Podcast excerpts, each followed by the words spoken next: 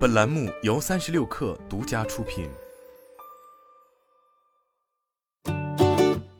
本文来自界面新闻。近日，据晚点 Late Post 报道称，拼多多正在筹备跨境电商平台，应用预计在九月中旬上线，第一站是美国。对于上述消息，拼多多方面对界面新闻表示称不予置评。八月十八日晚间，界面新闻从拼多多内部人士处拿到的一份拼多多跨境平台招商指南官方文件。侧面证实了上述消息。该文件显示，本期招商只面向北美市场，招募中国制造出海，但并没有透露具体的电商平台名称。具体吸引商家的政策在于入驻无需缴纳任何费用，零元入驻，零佣金，且主动降低商家的入驻门槛，商家无需复杂的运营操作，和对应的招商小二确认选品和价格即可。这意味着后续的具体选品、定价以及一系列的物流履约服务将由拼多多方面负责。与近年来大火的跨境独立站 Shein 模式类似，上述内部人士此前在多多买菜负责区域招商工作，目前已调至跨境电商做新业务的招商工作。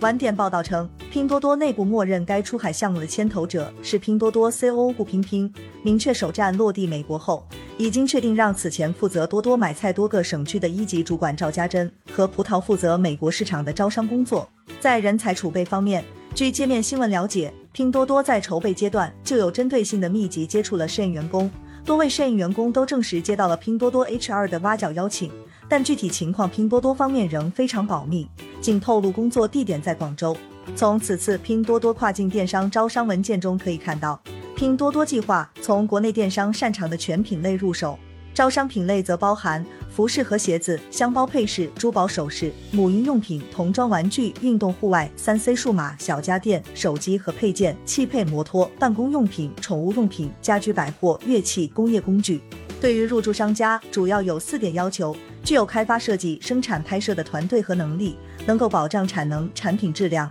且生产和库存稳定的源头工厂或贸易商，具有跨境电商平台经验的优先。具有独立站经验的优先，有北美市场的经验供应商优先。拼多多首站选择出海北美不难理解，在全球范围内，中国是消费人口大国，但美国仍是消费力与消费金额最大的国家之一。据 Marketplace Boss 报道，美国消费者在电商上的开销目前已逼近一年一万亿美元的数目，疫情更是促进了电商发展。最近三年，美国电商发展出了超预期百分之二十五的市场规模，而具体模式方面。Shein 在欧美的成功已经提供了前期借鉴经验。随着人口流量红利的枯竭，中国移动互联网的黄金时代也逐渐过去。目前，跨境电商赛道已经吸引了国内包括阿里巴巴、字节跳动、京东等一批互联网巨头的目光。现在，拼多多也切入了跨境战场。拼多多最新的第一季度财报显示，截至二零二二年三月三十一日，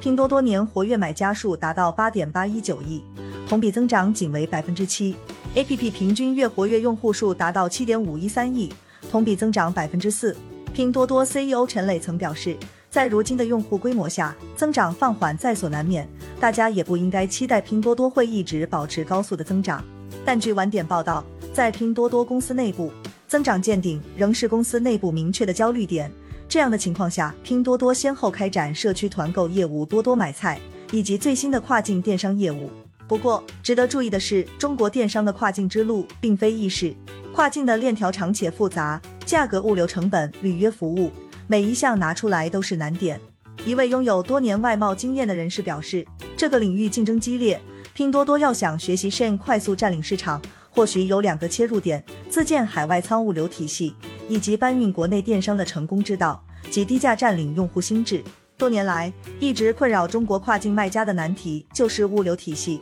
如果能像招商文件说的那样，拼多多可以帮助卖家低成本快速出海，也不失为一条不错的路径。